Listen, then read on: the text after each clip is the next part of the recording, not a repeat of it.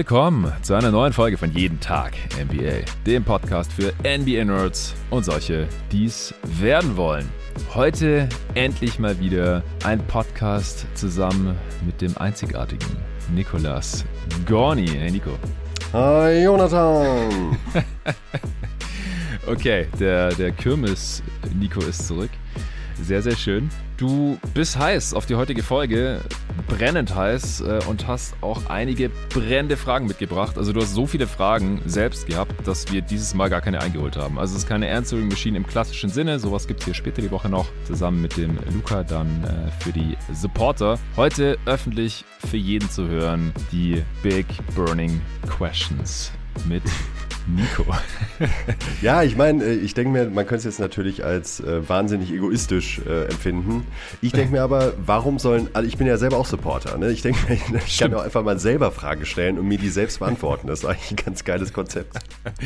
Also ich fand's geil. Also ich musste diesmal keine Fragen aus, beziehungsweise ich hätte aussortieren können, aber die Fragen fand ich alle so nice, dass ich jetzt hier gesagt habe, okay, wir machen alle. Es wird aber ein Zweiteiler. Also es sind zehn wirklich teilweise relativ große Fragen und ich würde sagen, wir machen dann nach fünf Fragen den Cut. Hier in Teil 1 geht es unter anderem um die Frage, welches Team hat das höchste Ceiling? Wie klein sind eigentlich Championship-Fenster? Welcher Spieler hat das höchste Ceiling? Wird beim aktuellen Skillball rohe Physis unterbewertet? Und welcher Spieler würde den größten Sprung machen, wenn er einen einzigen Skill realistisch auf Durchschnittsniveau verbessert? Also ich finde hier eine Frage interessanter als die andere. Ich wusste gar nicht, wo anfangen. Ich habe versucht, die jetzt in eine einigermaßen sinnvolle Reihenfolge zu bekommen. Ich habe auch noch Rückfragen, die ich dir nicht vorher stellen wollte, Damn. weil man die Fragen ja durchaus unterschiedlich interpretieren kann. Ich habe mich trotzdem auf alles vorbereitet, so gut wie es geht, aber ich glaube, wir müssen ja nachher auch noch einiges äh, live on air sozusagen äh, während der Aufnahme hier im Pod zusammen erörtern und diskutieren. Ich habe mega Bock drauf. Und äh, den zweiten Teil mit nochmal so vielen Fragen von dir für uns und die Hörer gibt's dann für die Supporter morgen im zweiten Teil.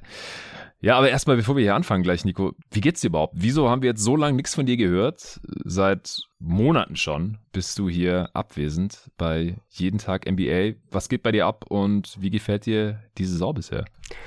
Ja, die Zeit rast halt und ähm, ich habe halt nicht andauernd Zeit für so eine Kirmesveranstaltung hier. Ich muss halt auch arbeiten. Deshalb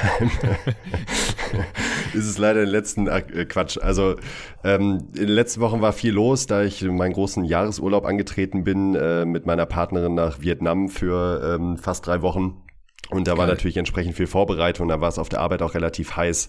Und deshalb bin ich leider nicht dazu gekommen, äh, das aber auch, äh, darüber aber auch sehr traurig gewesen, denn wie immer habe ich natürlich den Podcast und auch die Liga ähm, so intensiv wie möglich verfolgt und hatte das große Glück durch die Zeitverschiebung jetzt in Südostasien, dass ich äh, immer schön morgens bequem zum Frühstück die Spiele live gucken konnte. Das heißt, ich habe eigentlich jeden Morgen ein oder zwei Spiele geguckt oder zumindest irgendwie dann die zweite Halbzeit, ähm, auch in live und das war sehr angenehm. Da habe ich wieder gemerkt, also für NBA-Basketball leben wir einfach wirklich in der falschen Zeitzone. Es ist so schön, wenn man diese Spiele so organisch in den Alltag integrieren kann, mhm. selbst im Urlaub. Ähm, das hat schon ziemlich Bock gemacht. Und äh, ja, die Saison bisher, muss ich sagen, macht mir eigentlich großen Spaß, egal wo ich einschalte. Ich habe das Gefühl, überall ist Qualität zu sehen, ähm, außer vielleicht in Los Angeles. Ähm, das ist ein anderes Thema. ähm, es, es macht Bock. Also es gibt eine Menge an Einzelspielern, die mir wahnsinnig Spaß machen dieses Jahr, auf die ich mich auch gefreut hatte. Dann gibt's tollen Teambasketball. Äh, ich kann nicht anders sagen, als dass ich begeistert bin bisher von der Saison. Jetzt mal wirklich rein auf Sportliche bezogen. Ne? Mm. Bei, bei allem anderen, ja. das habe ich jetzt auch ganz mal ganz bewusst ausgeklammert, hat man ja auch wirklich eine Menge mitbekommen in den, in den letzten Wochen. Das ist mir durchaus ein großes Dorn im Auge und äh, ich kann das auch nicht so ganz ausklammern, wenn ich das Produkt konsumiere. Gleichzeitig versuche ich aber eben auch, das zu trennen. Ähnlich, da kann man jetzt eine Grundsatzdebatte auf, äh, aufmachen. Auch bei Klar. allen möglichen Schauspielern, Musikern kann man die Musik hören, wenn die ähm, Künstler Idioten sind oder gar Schlimmeres, ähm, Kriminelle sind. Ähm, Finde find ich sehr schwierig, könnte man darüber debattieren. Ich habe auf jeden Fall schon gemerkt, dass es jetzt bei der NBA meine Stimmung phasenweise runtergezogen hat. Ich habe aber trotzdem versucht, eben das Spiel auf dem Platz, soweit es geht, zu genießen und das ist mir eigentlich auch ganz gut gelungen. Ja, also alle Vorfälle off-court wurden hier auch bei jeden Tag NBA schon besprochen analysiert, diskutiert, äh, wie sich das auch auf das tatsächliche Spiel auf dem Feld auswirken kann, was ich davon halte und so weiter. Das äh, kann man alles in den Folgen der letzten Wochen nachhören. Manchmal war es auch im Supporter-Pod. Äh, dann ist das eben exklusiv da zu hören gewesen. Deswegen müssen wir da heute auch echt nicht drüber sprechen. Du hast auch keine Frage in diese Richtung. Du hast auch keine Frage zu den Lakers, wofür ich dir sehr dankbar bin. Äh, allgemein sind das, wie gesagt, eher so Big-Picture-Geschichten, jetzt gar nicht mal so auf die ersten paar Spiele bezogen. Und da gibt es auch einen Grund für, denn du hast mir diese Fragen schon irgendwann im Oktober geschickt. Ihr habt noch vor Saisonstart, wenn mich gerade nicht alles täuscht, so eine Woche vorher vielleicht. Und war es da schon heiß, also noch vor deinem großen Urlaub. Und da habe ich gesagt, nur, ey, Alter, echt, ich hab Bock drauf, geile Fragen. Schick mir die irgendwie in ein paar Wochen nochmal und dann nehmen wir dazu auf. Dann kam dein Urlaub. Und ja, ich weiß nicht, vielleicht sollten wir alle nach Hawaii ziehen oder sowas. Also ich glaube, das wäre echt am entspanntesten. Weil in den USA habe ich auch gemerkt, war ich ja auch schon mal für ein Jahr, wenn die Spiele dann immer abends kommen, da muss man sich halt jeden Abend entscheiden, ja, mache ich jetzt was mit anderen Menschen, die keine NBA-Nerds sind, oder bin ich jeden Abend zu Hause und äh, schaue da halt irgendwie die NBA-Games zur, zur geilsten Zeit und gehe dann halt um 0 Uhr, 1 Uhr an der Ostküste irgendwie pennen oder um halb zwei. Das kann man da halt jeden Abend machen, aber da macht man halt nichts anderes mehr. Äh, was das angeht, ist ja in Deutschland dann normalerweise noch relativ komfortabel. Ja, da kommt das normalerweise nie mit irgendwelchen anderen Abendplanungen äh, in die Quere. Vielleicht auch Gym oder Basketballtraining oder sonst irgendwie Sport. Soziale Aktivitäten eigentlich, die halt normale Menschen nach Feierabend machen. Das ist dann halt schwierig. Aber auf Hawaii oder sonst irgendwo im Pazifik oder dann auch Südostasien, da kommen die ganzen NBA-Spiele halt einfach irgendwann tagsüber. Irgendwie so zwischen morgen, Mittag und dann, wie gesagt, je weiter östlich man dann kommt, auf Hawaii ist dann, glaube ich, das letzte Spiel halt irgendwie, ja, zu einer normalen Feierabendzeit zu Ende. Äh, deswegen auch schon mal so zu meiner Frau spaßhalber gesagt, als gemeint hat, ja, können wir nicht mal, wenn Playoffs sind, in irgendwie eine Zeitzone gehen, dass du nicht jede Nacht irgendwie durcharbeiten musst und wir uns gar nicht mehr sehen, so, so ungefähr. Ich gesagt, so, ja, Hawaii vielleicht. Aber ist halt nicht gerade um die Ecke, logischerweise, und auch relativ teuer. Und ich habe dann da auch schon mal so ein bisschen vorrecherchiert. Die haben gerade irgendwie auch nicht so viel Bock auf Touristen, habe ich äh, mal so oberflächlich mitbekommen. Naja, zurück zum Thema, beziehungsweise wir kommen gleich zu den Fragen. Vorher gibt's noch kurz Werbung vom heutigen Sponsor. Mal ehrlich, die meisten Nahrungsergänzungsmittel kann man sich sparen. Vor allem, wenn man AG1 nutzt, wie ich seit mittlerweile anderthalb Jahren. AG1 von Athletic Greens enthält Vitamine, Mineralstoffe, Botanicals, Bakterienkulturen und weitere Inhaltsstoffe. Insgesamt 75. Alles aus echtem Obst und Gemüse. Nichts daran ist synthetisch. Warum nicht einfach direkt die echten Lebensmittel essen, fragst du dich vielleicht. Also ich weiß nicht, wie es dir geht, aber ich schaff's in der nötigen Breite einfach nicht jeden Tag, damit ich mich gut fühle. Vor allem, wenn ich viel unterwegs bin, ist mein Alltag leider einfach zu stressig. Ich möchte mein Immunsystem aber möglichst gut unterstützen und normal meinen Sport machen, Fitness, Laufen, Schwimmen und natürlich vor allem Basketball spielen. Wie jetzt wieder letzten Sonntag mit Arne hier in Berlin. Endlich wieder. Da kommt das unkomplizierte 60-Sekunden-Ritual am Morgen wie gerufen. Noch vor dem ersten Kaffee gönne ich mir den AG1 Shake. Einfach einen Löffel in Wasser auflösen und ab geht's. Außerdem sind alle Inhaltsstoffe hochqualitativ und mit hoher Bioverfügbarkeit. Das stellt sicher, dass die Inhaltsstoffe auch gut aufgenommen werden. Weil AG1 komplett hinter ihrem Produkt stehen, bekommst du folgendes Angebot. AG1 direkt nach Hause geliefert, komplett unverbindlich und ohne Vertragslaufzeit. Abbestellen oder pausieren ist jederzeit möglich. Mit der 60-Tage-Geld-Zurück-Garantie ganz risikofrei zwei Monate lang testen. Du bekommst dein Geld zurück, no questions asked. Wenn es nichts für dich ist, dann bist du einfach raus. Es gibt jetzt wieder die Aktion exklusiv für meine jeden Tag NBA-Hörerinnen und Hörer auf athleticgreens.com slash jeden Tag NBA erhältst du bei Abschluss einer monatlichen Mitgliedschaft einmal einen kostenlosen Jahresvorrat Vitamin D3 und K2. Das unterstützt das Immunsystem, Knochen, Zähne, Muskeln und das generelle Wohlbefinden und ist eine tolle Ergänzung zu der AG1. Außerdem fünf gratis Tagesrationen AG1 in Form der praktischen Travel Packs für unterwegs und zu jeder ersten Abo-Bestellung erhalten Neukunden außerdem ein Starter-Kit inklusive schicker grüner Edelstahldose und einen praktischen Shaker. Nochmal jetzt auf athleticgreens.com slash jeden Tag NBA als ein Wort bestellen. Den Link findet ihr wie immer auch in der Beschreibung dieses Podcasts. Die in AG1 enthaltenen Inhaltsstoffe Kupfer, Folat, Selen, Zink und die Vitamine A, B12, B6 und C tragen zu einer normalen Funktion des Immunsystems bei. So, das war's auch schon und wir steigen direkt ein mit der ersten Frage. Und zwar, welches Team hat das höchste Ceiling? Ich würde sagen, du erläuterst jedes Mal noch ganz kurz, wie du auf die Frage gekommen bist, was du dir bei der gedacht hast. Und falls ich dann noch offene Rückfragen habe, dann machen wir das noch und dann kommen wir zur Diskussion bzw. Beantwortung dieser Fragen, oder? Gerne. Ja, dann schieße ich direkt mal los. Und zwar habe ich mir bei der Frage überlegt, ähm, wir sprechen vor den, Saison, äh, vor den Saisons und auch in dieser Saison ist das nicht anders, ja immer von Teams, wo wir uns vorstellen können, dass die eventuell contenten. Ähm, mhm. Da gibt's natürlich Ausnahmejahre, wie vor einigen Jahren die Golden State Warriors mit äh, Kevin Durant wo man sich relativ sicher war, okay, das ist der ganz klare Top-Contender, an dem müssen alle anderen vorbei, wenn sie überhaupt irgendwie eine Chance haben wollen. Dann gibt's wiederum Jahre, wo man so eine Handvoll an äh, Contendern hat, bei denen man sich gut vorstellen könnte, dass die, je nachdem wie die Steine so fallen, ähm, gegebenenfalls in die Finals kommen könnten. Und da habe ich mich dann gefragt, von diesen Teams, die wir jetzt auch in der Liga haben, ähm, wo man sich vorstellen könnte, dass die gegebenenfalls einen Titel gewinnen können, welches von denen ist denn in der Theorie eigentlich das Beste?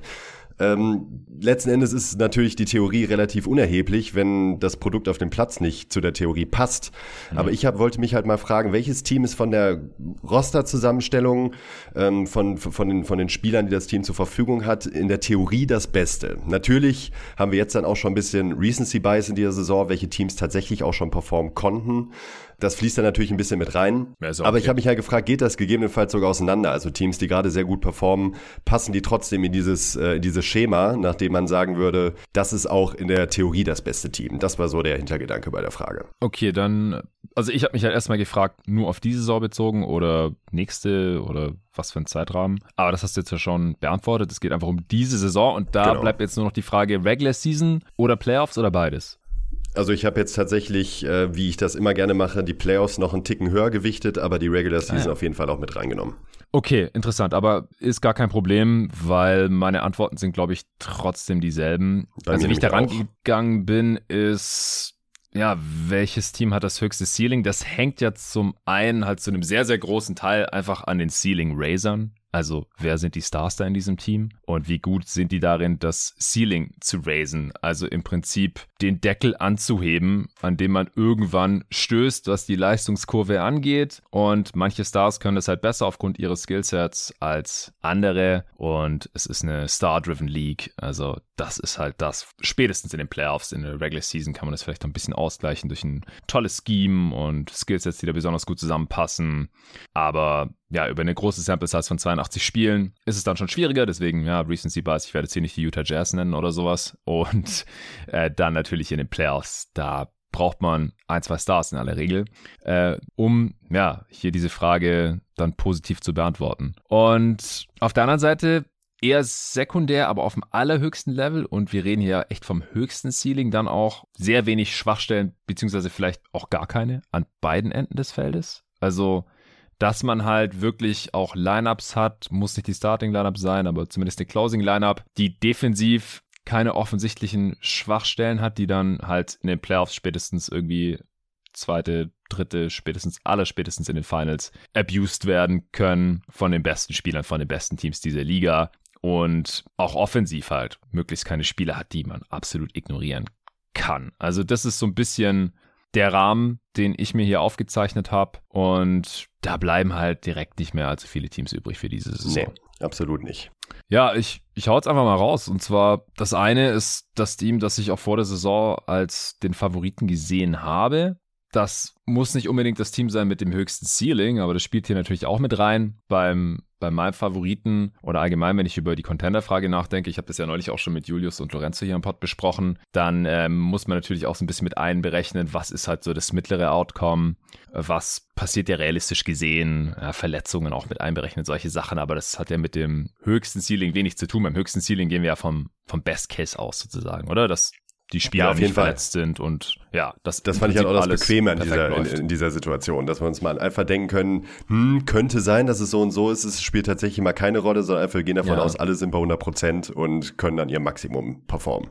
Ja, sehr schön. Also ich hau, wie gesagt, einfach mal meinen Favoriten raus. Es waren und sind immer noch die Milwaukee Bucks. Also sie haben halt Janis ja, und dann wenn sie ihr absolutes Ceiling erreichen, dann ist Middleton halt nicht verletzt. Ja? Sonst wären die vielleicht letztes Jahr schon in die Finals gekommen, sonst wären die vielleicht jetzt schon Back-to-Back-Champ, wer weiß. Äh, dann spielt Brook Lopez halt so weiter, wie er in die Saison gekommen ist. Drew Holiday ist am Start. Und dann haben sie halt noch einige Wings da auf dem Flügel. Mit Portis noch einen soliden Big von der Bank. Dahinter Ibaka. Sie sind halt einfach super tief und ich glaube einfach auch mittlerweile, dass Bud Lineups findet, wenn halt alle am Start sind, die quasi keine Schwächen aufweisen. Also ich habe auch nochmal verglichen mit dem Team von vor zwei Jahren, als sie Champ geworden sind. Und ich finde das aktuelle Bucks-Team eigentlich besser, wenn alle ja. fit sind. Einfach extrem viel Shooting. Sie haben jetzt schon die beste Defense der Liga mit großem Abstand. Ist Recency Bias? Ja, hätte ich vor der Saison nicht unbedingt so erwartet. Dafür ist die Offense bisher eigentlich viel schlechter, als man denkt. Platz 23, aber Middleton hat halt noch keine Sekunde gespielt. Und äh, Connaughton ist noch verletzt. Und ja, also die Bucks sind hier auf jeden Fall mein erster Pick. Ja, die sind auch mein erster Pick gewesen. Aus den Gründen, die du gesagt hast, ich finde hier hat für mich dann tatsächlich auch, also Middleton natürlich eine große Rolle gespielt, wenn ich mir anschaue, wie sie diese Saison schon performen ohne Middleton kann man sich denken, dass wenn Middleton dazukommt, das Ganze nochmal deutlich besser werden kann, was eigentlich schwer vorzustellen ist. Aber das aus deinem Munde, ja. Das aus meinem Munde, ja. Ich meine, gut, man kann von Middleton halten, was er will, aber dass er diesem Bucks-Team helfen wird, äh, ist, glaube ich, relativ unbestritten. Ähm, ja, Da kann man nicht großartig drüber diskutieren.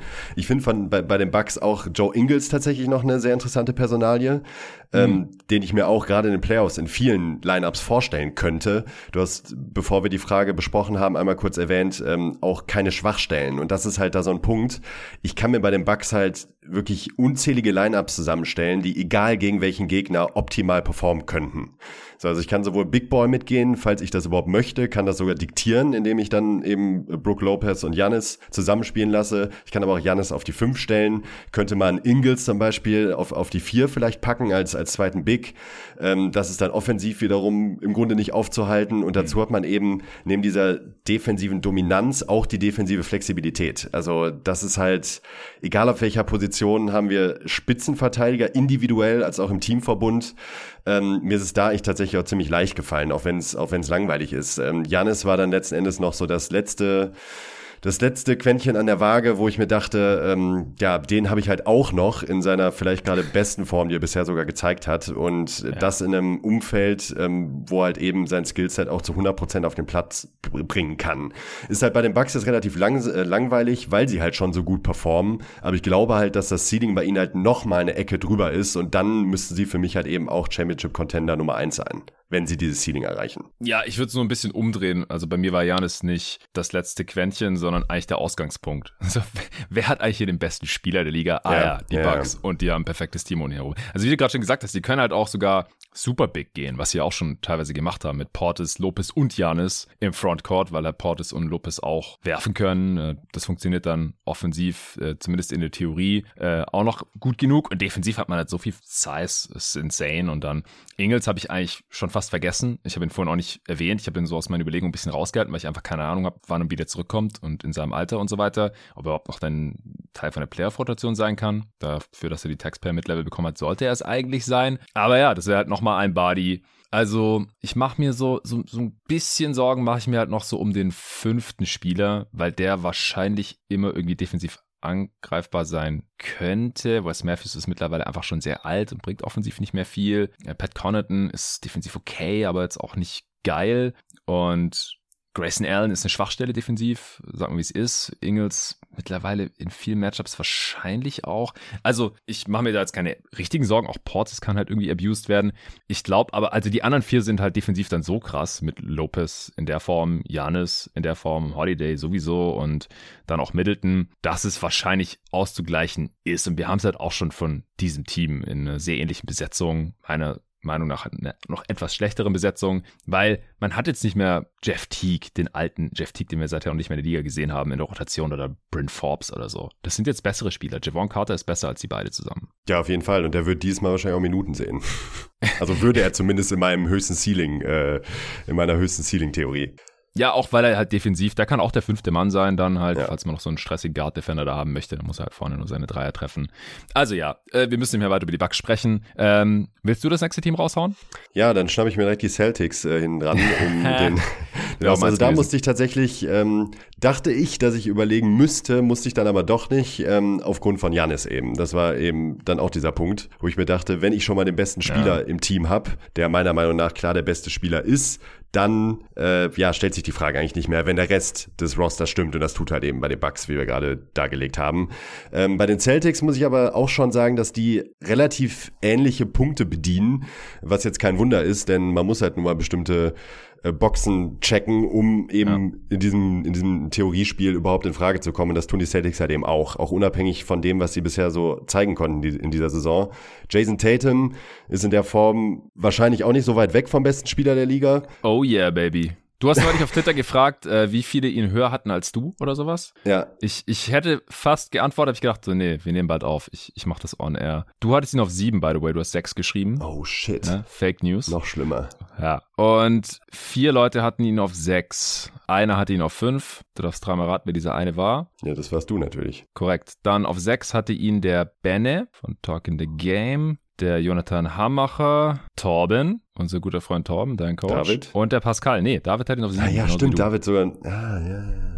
Ja, da haben wir es. Ja. Und jetzt wäre Platz fünf für Tatum gerade wahrscheinlich noch sogar ein bisschen low. low. Also muss halt sagen, ja, dass die vier ja. Leute, die ich jetzt vor ihm noch hatte, halt gerade auch krass sind. Also Janis auf eins mhm. natürlich, Doncic auf zwei, Curry auf drei und KD auf vier. Also ja. das ist halt gerade auch die Top 5 der Liga. Oder vergesst gerade jemanden? Ich glaube nicht. Also bin ich sehr zufrieden damit, aber nach 13 Spielen oder sowas ist es natürlich auch noch viel zu früh, irgendwelche Victory Laps zu ziehen. Aber damals, äh, ja, es, es gab schon viel Widerrede für Tatum auf 5. Auch selbst noch im Contender-Pod habe ich da mit Julius rumdiskutiert. Also ich, wie gesagt, ich, ich bleib dabei. Äh, Celtics auch ein, ein Top-Contender, gerade halt im äh, Best Case. Also das, das Ceiling der Celtics ist unfassbar hoch mit diesem Tatum, mit Brown da gehen wir natürlich davon aus, dass Brockton sich nicht verletzt, der halt noch dieses äh, Slashing, äh, Driving-Element mit Paint-Touches mit reinbringt, was ihnen einfach in den letzten Finals gefehlt hat. Derek White ist die gesamte Saison dabei und Robert Williams muss natürlich auch zurückkehren und dann in den Playoffs spielen, das ist klar. Aber dann ist ja, dieses Ceiling halt so, so hoch. Al Horford muss annähernd solche Playoffs nochmal spielen wie letzte Saison. Da muss einiges zusammenkommen, das ist klar, aber das, das Ceiling der Celtics, ich meine, die haben jetzt gerade schon die beste Offense der Liga und sie hatten letzte Saison die beste Defense der Liga. Und das ist halt quasi noch dasselbe Team. Wenn der Robert Williams wieder da ist ähm, und die Gegner nicht mehr so gut Dreier treffen, ich glaube, das ist da gerade auch noch ein großer Faktor, dann mache ich mir um die Defense auch keine Sorgen und dann habe ich die direkt hinter den Bugs eigentlich. Also das Einzige, wie du gerade auch schon gesagt hast, das Einzige, wieso ich sie nicht als erstes genannt habe, war, dass es ist halt Janis. es fängt halt alles mit diesem Dude an und der hat letztes Jahr schon ohne Middleton ein Spiel 7 erzwungen und die hatten schon die Chance eigentlich die Serie zu closen gegen die Celtics und dann in Spiel 7 hat ihn halt Grant Williams die Bude eingeschossen und ja, Janis war dann halt ein bisschen durch und Holiday ist halt einfach keine zweite Option. Und da war die Messe halt gelesen. Ja, ich finde halt bei den Celtics auch dieses, dieses Drive-and-Kick-Game, dass die, dass sie aufziehen können mit den, äh, mit den Lineups, die sie aufs Feld stellen. Das ist halt auch gerade für die Playoffs absolutes Gold wert. Also damit knackst du halt jede Defense mehr oder weniger. Wenn du so ja. starke Ballhändler hast, jetzt auch mit Brocken, der wirklich einen extrem guten Eindruck gemacht hat äh, vor seiner Verletzung, das ist genau noch dieses Element, das man sich bei den Celtics irgendwie noch gewünscht hat. Und das ist jetzt halt da. So, also Gallinari habe ich jetzt tatsächlich auch ausgeklammert, weil out of season, ähm, wenn man, also das fände ich jetzt dann doch ein bisschen, äh, das war mir dann doch too ja, much ja. zu sagen, der ist jetzt einfach nee, fit. Der kommt auch nicht, glaube ich nicht. Aber so, so wie dieses Team spielt, eben mit der Offense, die sie jetzt zeigen und mit der Defense, wo wir wissen, wie gut die sein kann, das haben wir in Playoff-Serien schon gesehen letztes Jahr, ähm, ja, habe ich mir halt auch gedacht, wenn Tatum ansatzweise diese, diese Qualität bestätigt und eben auch die Luft hat, äh, die über eine über, über ganze Playoffs gehen zu können und jetzt über die Regular Season, dann äh, ja, war es auf jeden Fall knapp und bei mir hat eben auch Janis den, an, an den Ausschlag gegeben, mich dann für die Bucks zu entscheiden. Aber die Celtics sind bei mir auch klar direkt dahinter. Ja, sehr schön. Dann sind wir mal wieder im Gleichschritt. Äh, es, es hat sich nichts verändert über die letzten Monate, bis hierhin zumindest. Ich bin gespannt, wer bei dir jetzt kommt, aber ich würde jetzt einfach nochmal eins raushauen. Und zwar hätte ich hier immer noch die Clippers mit fitten Kawhi anzubieten. Du nicht? Bist du raus? Doch, doch, doch, doch, ich Ah, okay. auch. Das habe ich beschwert. Also ich kann jetzt, Ich, ich wusste dieses Ächzen gerade nicht einzuordnen. ich muss aber sowieso da- dazu einmal noch vorab sagen, dass ich äh, tatsächlich relativ davon überzeugt bin, dass ähm, Celtics und Bucks eigentlich die einzigen Teams sind, wo das zu 100% für mich zutrifft, dieses höchste Ceiling. Ähm, jetzt bei den Clippers hätte ich schon ein, zwei ähm, Dinge anzumäkeln, aber äh, da lasse ich dir jetzt erstmal einen Vortritt. Ah, es sind halt auch immer Matchup-Fragen. Das haben wir jetzt ja gerade bei den Celtics und Bucks auch schon so ein bisschen mit einfließen lassen. Ja, aber das wäre dann halt eine Schwachstelle, ne? Wenn man nicht ganz so Matchup-resilient ist als, als Team, dann kann es eigentlich auch nicht das Team mit dem höchsten Ceiling sein. Das ist, das ist wahr, sind sie auch nicht bei mir. Also da fehlt mir noch so fehlt mir ein bisschen die Option gegen einen dominanten Big, wobei das halt, ja, gegen die meisten Teams auch nicht so relevant ist. Und ich glaube sogar gegen Janis, also im, im Best Case kann Kawhi den halt auch wieder ein bisschen übernehmen. Der ist besser als damals, 2019, keine Frage.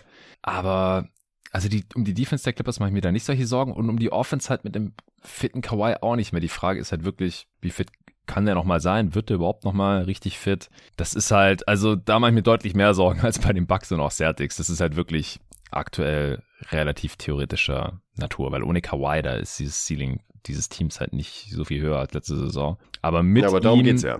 ja, genau, das ist halt das Ding. Also mit Kawhi Leonard finde ich dieses Team halt immer noch sehr, sehr geil. Mit diesen ganzen Wings, mit theoretisch viel Shooting, mit dann gerade so genug Playmaking und äh, Shot Creation, abartiger Defense. Das, ja, das würde mir dann halt schon noch reichen. Glaube ich auch noch vor den anderen Teams, die ich hier noch sehe. Eigentlich habe ich auch nur noch eins für diese Saison. Ich wusste ja nicht genau, wie du die Frage definierst. Ich habe mir dann auch so über die nächsten paar Jahre auch noch ein paar Gedanken gemacht. Das kann ich gleich noch so Rapid-Fire-mäßig raushauen. Aber also so von, von der Kaderzusammenstellung her mit Kawhi Leonard und natürlich auch Paul George, der natürlich im Best Case dann auch am Start sein muss. Äh, John Wall, da muss noch ein bisschen mehr kommen, vielleicht ein bisschen größere Rolle.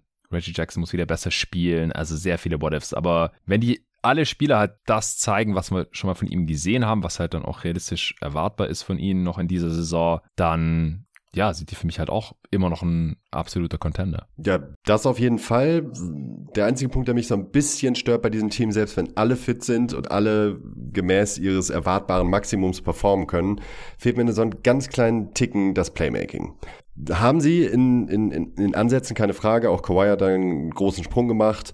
George Ja. kann das sekundär ganz gut übernehmen. Wall ist jetzt natürlich reingeholt worden und kann gerade in Transition da aufs Tempo drücken und auch die, die freien Leute finden. Aber so ein bisschen fe fehlt mir da dieser Playmaker, der in egal welchen Situationen gute Abschlüsse kreieren kann. Da kann man jetzt natürlich sagen, auch gut, wenn ich einen fitten Kawhi habe, ist es eigentlich egal, ob der ein Playmaker ist oder nicht. Er kann zumindest für sich selbst jeden Angriff einen verdammt guten Abschluss kreieren ähm, wo wir wieder beim Punkt äh, Undeniability hätten, den sie halt auf jeden Fall haben, wenn Kawhi fit ist, äh, fit ist weil das ist halt genau der Punkt.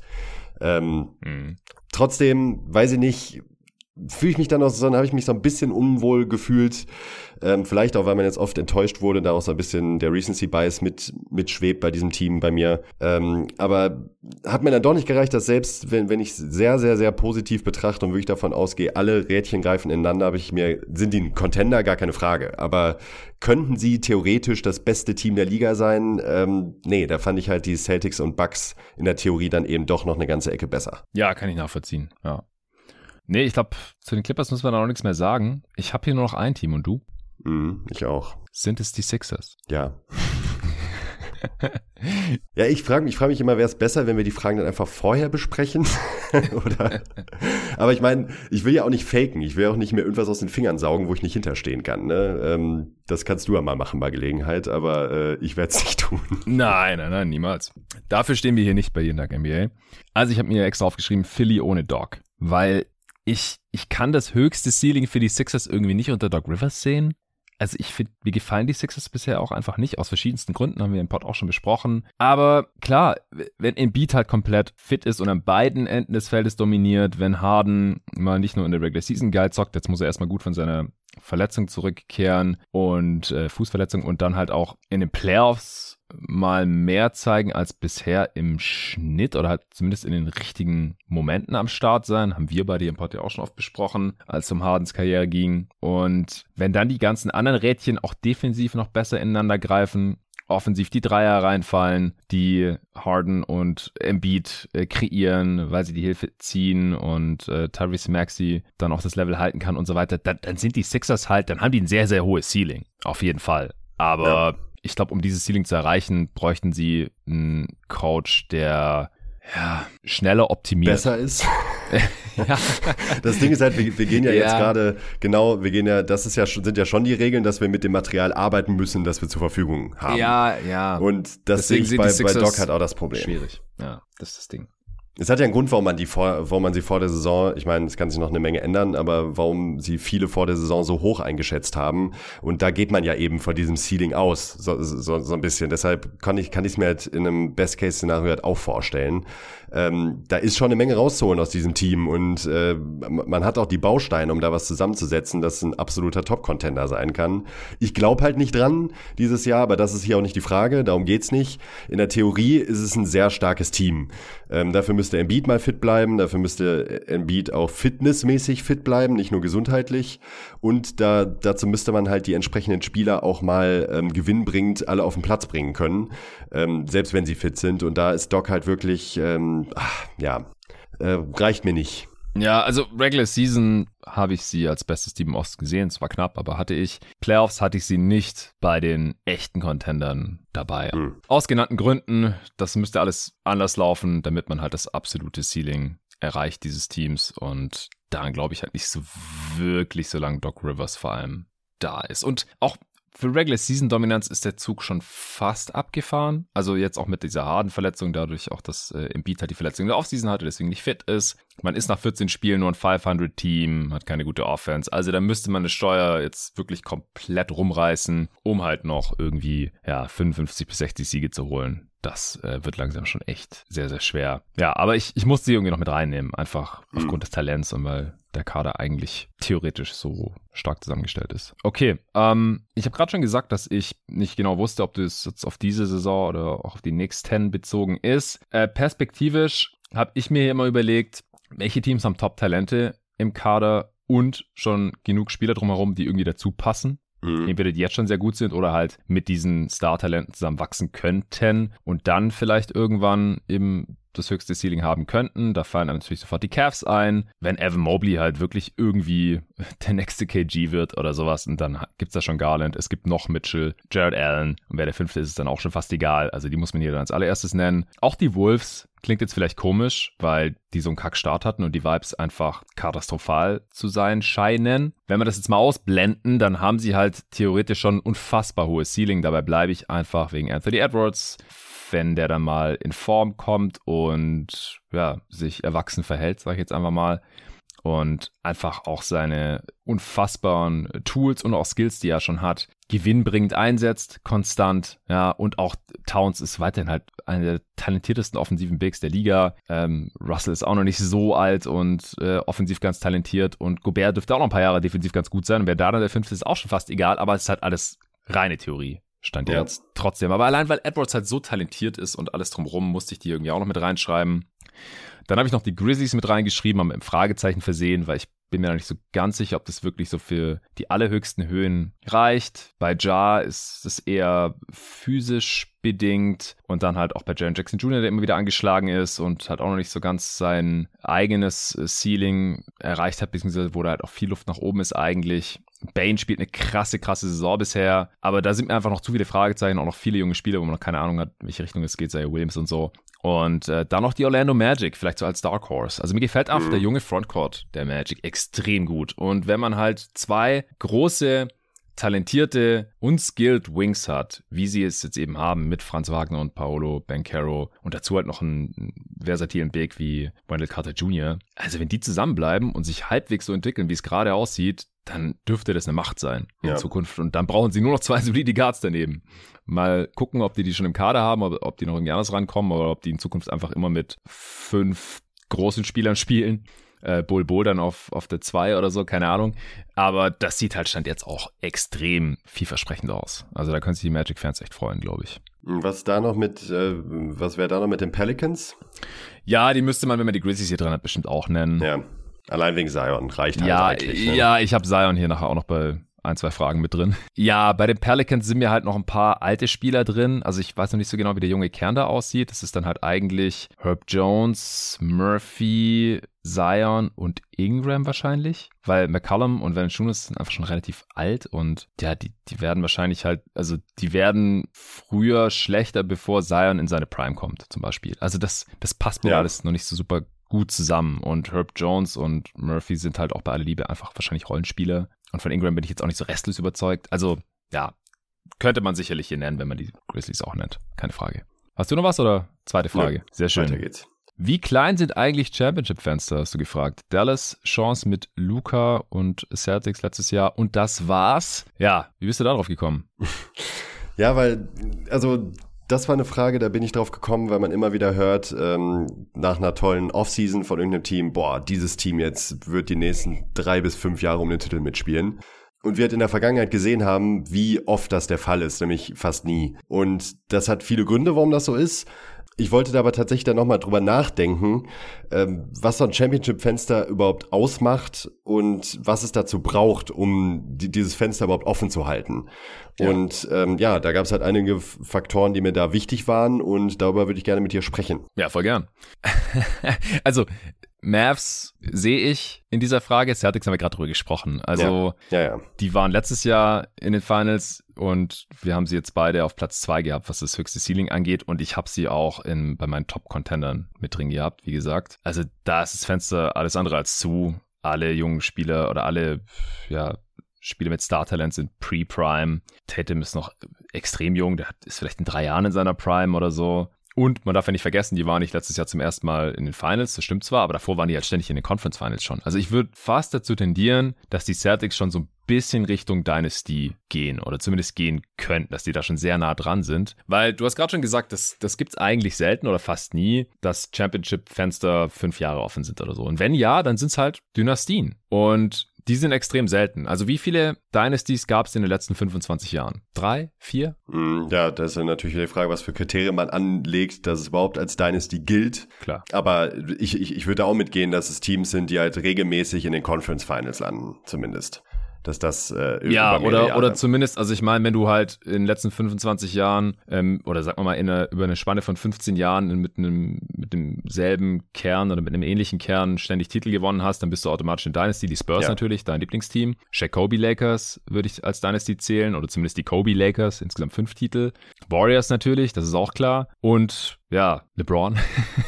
also der war halt ständig bei anderen Teams, aber im Prinzip, äh, der Dude war achtmal in Folge in den Finals und in neun von zehn Saisons, egal wo er halt war, war halt irgendwie auch im Prinzip wie so eine Dynasty. Man könnte jetzt die Heat vielleicht nennen, weil die halt viermal in Folge in Finals waren. Ähm, die Cavs aber halt eigentlich auch. Also ist ja auch egal. Ja, äh, was, was, was sind deine Gedanken ansonsten dazu? Also ich habe mir halt noch überlegt, wenn es halt nicht reicht für eine Dynastie oder auch nur um das Championship-Window, keine Ahnung, drei Jahre offen zu halten, dann hängt es halt mal am Star, dass der halt wechselt, wie zum Beispiel die Raptors, ja. Titel gewonnen, Kawhi wieder weg, Fenster zu, fertig. Oder wenn LeBron halt gegangen ist, dann war halt bei dem Team auch das Fenster zu. Oder eine Verletzung, ja, dass halt äh, der, der Star sich verletzt hat und man dadurch dann, oder die Stars vielleicht sogar, und man dadurch dann nicht mehr in die Playoffs kommt. Ähm, oder halt Missmanagement, ja, bei den Lakers jetzt zum Beispiel nach 2020, da war es so ein bisschen beides. LeBron AD dauernd verletzt und dazu war der Cast halt immer irgendwie zu kacke. Oder dass halt es nicht mal einen Co-Star gibt oder halt irgendwie löchrigen Supporting Cast, also mit zu viele One-Way-Spieler, was dann halt vielleicht wieder auf Dallas zutrifft, ja. Bei den Mavs gibt es halt einfach keinen Co-Star. Ja, ich, ich frage mich da dann, also da kann man dann LeBron natürlich in dem, in dem Beispiel gut, gut zu Rate ziehen, ob halt eben dieser eine sehr gute Spieler reicht, wenn der in deinem Team ist, dass du automatisch ein Championship-Fenster hast. Äh, mehr oder weniger unabhängig davon, wie die Roster-Konstruktion drumherum aussieht. Da könnte man jetzt dann beispielsweise auch gerade Janis nennen, dass man sagt, ey, solange du den in fitem Zustand im Team hast, hast du immer eine Chance, um die Championship mitzuspielen. Ich glaube, dazu ähm, ist die Liga zu gut. Das ging ja. noch mit LeBron in den 2000ern weil die Cavs-Teams waren eigentlich echt nicht geil um ihn herum und er ist trotzdem in die Finals gekommen oder in die Conference Finals. Aber ich glaube, das, das läuft halt heute nicht mehr. Ich meine, wir haben es ja gesehen, ja, bei den Bucks, Middleton fällt aus, dann fliegst du halt raus in der zweiten Runde. Mhm. Oder wenn du halt nicht diesen zweiten Dude im, im Kader hast, wie bei den Mavs, dann fliegst du halt spätestens in den Conference Finals raus. Und musst davor dich schon äh, in den Spiel 7 begeben. Also, ich glaube, früher ging das noch eher, aber die Liga ist mittlerweile zu gut. Zu stark auch in der Spitze. Es gibt nicht diese Superteams, Star-Trios oder irgendwie sowas, aber es gibt einfach zu viele gute Teams, dass wenn du halt nur diesen einen Typ hast und LeBron ist halt Top 2 All-Time. Die Hater sagen vielleicht Top 3, aber äh, irgendwas anderes will ich eh nicht diskutieren. Manche sehen ihn auch als besten All-Time. Klar, mit dem halt noch am ehesten, der kommt dann halt auch heutzutage noch oder halt äh, in der letzten Dekade achtmal in Folge in die Finals. Aber wenn du halt ein Quäntchen schlechter bist, und das ist halt auch schon, wenn du halt nicht offensiv und defensiv ein Monster bist, wie es LeBron halt war in seiner Prime in den Playoffs, dann reicht es halt schon auch nicht mehr, glaube ich. Hm, ja, aber ja, also gerade das ist ja dann eigentlich wiederum auch ein sehr gutes Argument dafür, dass ich mir denke, dass die Championship-Fenster eher noch kleiner werden. Unabhängig mhm. davon, ja, ja. Ähm, also klar, wenn man diesen einen Star hat, okay, ähm, aber selbst den, hast, selbst das hast du ja gerade so ein bisschen relativiert. Und dann frage ich mich halt, wie, wie planbar ist das Ganze überhaupt? Und da kommt man natürlich schnell zu dem Ergebnis, dass es natürlich nicht planbar ist in, in einer Liga wie der NBA. Aber das zeigt mir halt eben, dass jetzt beispielsweise noch in den letzten Playoffs ähm, die, die Mavs und die Suns, sorry, sorry, äh, dass ich das nochmal aufhören muss, beide eine sehr gute Chance gehabt hätten, in die Finals zu kommen. Ähm, ob sie dann die Celtics besiegt hätten, pff, ja, weiß ich nicht, keine Ahnung, mhm. ähm, will ich auch gar nicht drüber nachdenken, aber dass diese Chancen halt nicht immer wieder kommen. Ähm, klar, bei den Suns kann man jetzt sagen, die waren davor noch in den Finals, jetzt halt nicht. Aber wenn man ein bisschen pessimistisch denk, äh, denkt, könnte es das mit diesem Team, also mit dieser, mit diesem Core halt gewesen sein, mit der großen Chance, den ja. Titel zu holen. Ähm, für ja. Luca weiß man nicht, je nachdem wie das Roster äh, um ihn, rum, äh, um ihn herum aussieht, ob er nur diese eine Chance hatte, jetzt mal in die Finals zu kommen mit diesem Dallas-Team und es das jetzt vielleicht auch schon wieder gewesen ist. Bei den Celtics und Bucks haben wir eben viele Gründe aufgezeigt, warum es da sehr gut möglich ist, dass sie wieder in die Finals kommen ähm, und auch wieder um den Titel mitspielen. Bei den Suns wäre es sicherlich auch möglich, wenn, wenn alles optimal läuft. Aber ähm, da frage ich mich halt, macht man sich da ein bisschen was vor, wenn man äh, nach einer enttäuschenden Playoff-Niederlage sagt, ja, dann halt nächstes Jahr. Und ich glaube, ja, ja. das ist oft der Fall. Ähm, die Celtics ja. kann man eigentlich sogar ganz gut mit den Thunder vergleichen, mit den Durant Thunder, finde ich die auch, die es auch als junges Team in die Finals geschafft haben, da ein bisschen Lehrgeld zahlen, muss, äh, zahlen mussten gegen erfahrene Heat und oft in den Conference Finals gelandet sind, aber zum ganz großen Wurf, nämlich dem Titel, hat es dann eben doch nicht gereicht. Mhm. Und äh, die hatten natürlich ein Championship-Fenster, das ist keine Frage, das haben die Celtics ja. jetzt auch. Aber von diesen Teams gibt's halt nicht so viele. Wenn man mal ähm, nicht nur die letzten 10, 15, sondern auch 20, 30 Jahre zurückguckt, das sind eine Handvoll Teams, die regelmäßig in den Conference Finals ja. oder besser landen. Und ich glaube, ähm, ohne jetzt den äh, Dreambuster spielen zu wollen, äh, machen sich da viele Fans was vor, dass ihr Team auch regelmäßig ein Championship-Fenster hat, ein offenes. Wir wissen, dass immer alles passieren kann in dieser Liga und dass ein, zwei Verletzungen ausreichen, um eben auf einmal ein Championship-Fenster zu haben. Aber das ist genau der Punkt. Das muss man wahrscheinlich nutzen, um eine reelle Chance auf eine Championship zu haben in dieser Liga. Ja, ja, auf jeden Fall. Also, du hast vorhin gesagt, es ist nicht planbar. Ich glaube, dass es nicht planbar ist, das wurde zum Beispiel dadurch bewiesen, dass die drei vermeintlichen Superteams, die sich im Sommer 2019 gebildet haben, äh, also die Lakers mit LeBron und AD nach dem AD-Trade, die Clippers äh, nach dem Signing von Kawhi und dem Trade für Paul George und natürlich die Nets nach, dem Sign nach den Signings von Kyrie und KD, dass diese drei Teams insgesamt zusammen jetzt einmal in den Finals waren. Das waren die Lakers und die haben da auch gewonnen.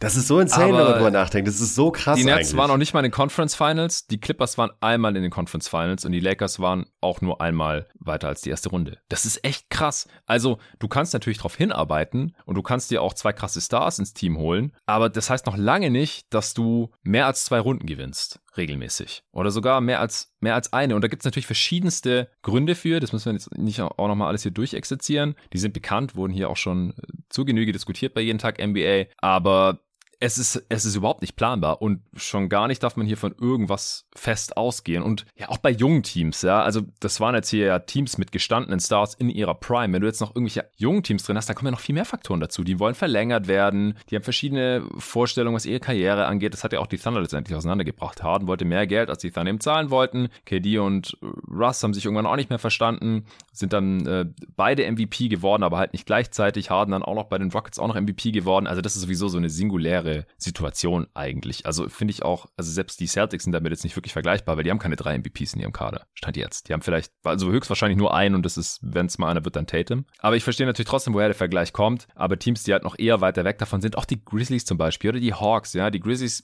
können sich vielleicht einreden, hey, letztes Jahr, wir hätten es fast in die Conference Finals geschafft. Wir hatten das Swoop der Trick Game und ja, nächstes Jahr schlagen wir die Warriors und wir in den Conference Finals oder in Finals dann vielleicht sogar. Ja, mal gucken. Also kann jetzt auch sein, dass es noch drei Jahre dauert, bis die nochmal bis die überhaupt mal über die zweite Runde hinauskommen. Wer weiß. Oder im Osten die Hawks. Keine Ahnung, ob die nochmal in die Conference Finals kommen. Also, das wie viele Teams waren in den letzten, da gab es doch auch mal so eine crazy Statistik, könnte man auch easy nachzählen, aber habe ich jetzt nicht gemacht. In den letzten sieben Jahren war irgendwie die halbe Liga in den Conference Finals oder so. Ja, ja. Also ohne Scheiß die halbe Liga. Also 15 verschiedene Teams waren, glaube ich, in den Conference Finals in den letzten x Jahren, aber das waren nicht viele Jahre. Ich glaube, es waren echt die letzten sieben, so seit 2015 oder sowas. War die halbe Liga in den Conference Finals. Das, deswegen habe ich auch beim Contender-Pod mit Lorenzo und Julius gesagt, Conference Finals heißt für mich nicht Contender, weil Conference Finals, da musst du zwei Serien gewinnen. Um die Championship zu gewinnen, musst du vier Serien gewinnen. Das ist doppelt so viel. Mhm. Also deswegen würde ich ja auch noch mal ein bisschen differenzieren zwischen Championship-Fenster ist offen, ist für mich nicht, wenn man in die Conference Finals, Finals kommt. Finals-Aspirant, ne? Muss es eigentlich sein. Glaube ja. ich auch. Dann muss man jetzt noch eine Serie mehr gewinnen, aber um 16 Spiele zu gewinnen, muss echt viel dazu, muss viel zusammenkommen. Deswegen hatte ich mir auch noch notiert, ich glaube nicht, dass das Mavs Titelfenster überhaupt schon offen war letzte Saison. Mhm. Jetzt im Nachhinein. Also damals so in the moment habe ich auch gedacht, die haben die Suns geschlagen, in Game 7 auseinander geschraubt und dann habe ich auch auf die Mavs gesetzt in der nächsten Runde gegen die Warriors, aber letztendlich hatten sie keine Chancen. Ich glaube auch, dass sie gegen die Celtics keine Chance gehabt hätten. Luca alleine reicht halt einfach nicht offensiv und defensiv musste auch noch ein bisschen mehr kommen von ihm. Also das, da bin ich immer überzeugt davon, deswegen ich glaube, die Mavs hatten noch kein Fenster. Bei Phoenix hätte im Nachhinein ehrlich gesagt auch einiges zusammenkommen müssen.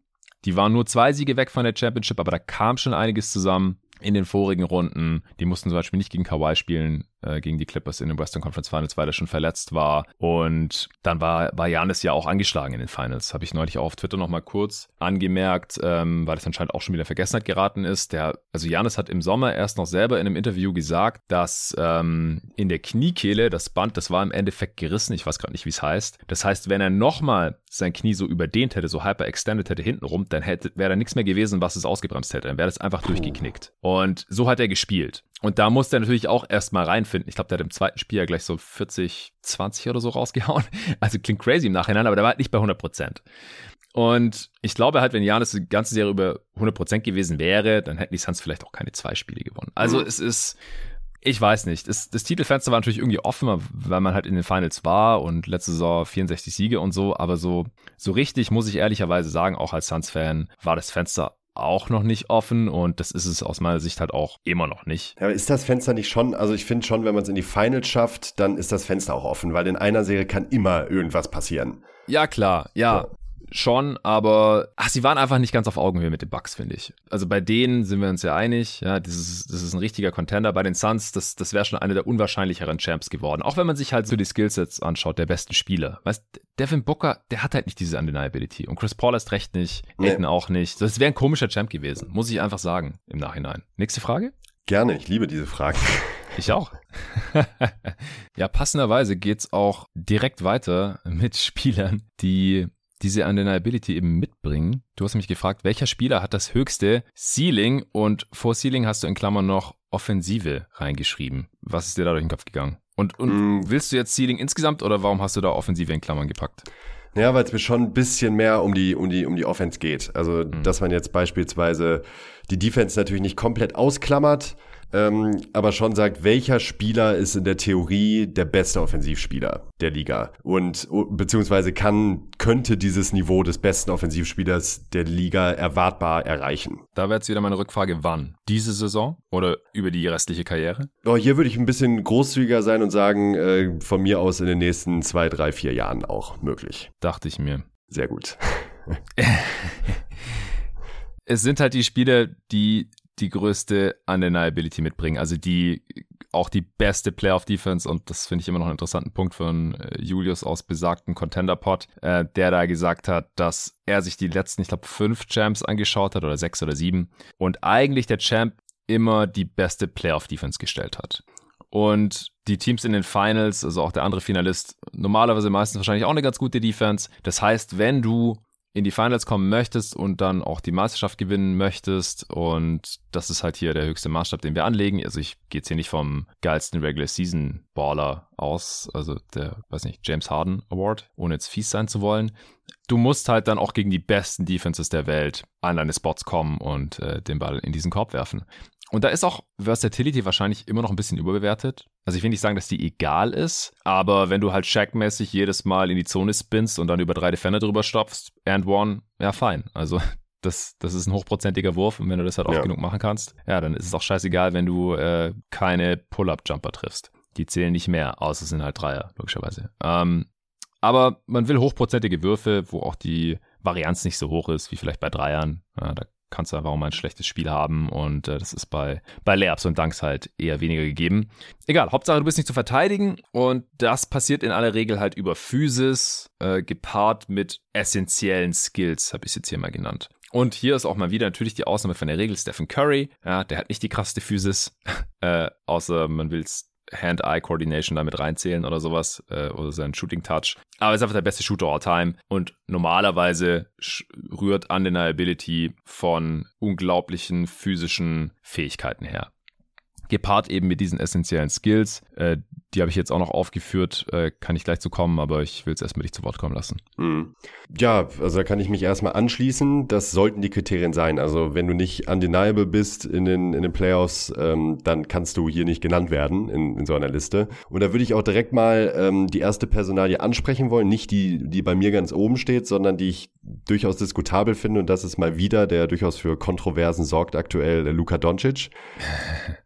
Bei Luca frage ich mich jetzt beispielsweise, ich habe selber noch, ähm, als wir mit, äh, als ich mit Kollege Robin ähm, bei der EM war und ihn auch live gesehen habe, ich habe sein Highscoring-Spiel live verfolgen dürfen ähm, vor Ort. Und da habe ich mir auch wieder gedacht, Luca ist eigentlich vielleicht sogar der resilienteste Offensivspieler der Liga, mhm. wenn, wenn es mir darum geht, gegen welche Art von Defense er Würfe für, für sich und für andere kreieren kann. Verlässlich. Ähm, er, ist, er ist so variabel, dass er sowohl zum Korb ziehen kann, Freiwürfe zieht, äh, Stepback-Dreier und so weiter. Ich muss jetzt nicht Lukas offensives Repertoire ähm, runterbeten. Da wäre jetzt für mich aber eben die Frage, das Ceiling wäre ja, dass er das auch unter allen Umständen performen kann oder, oder ab, abrufen kann.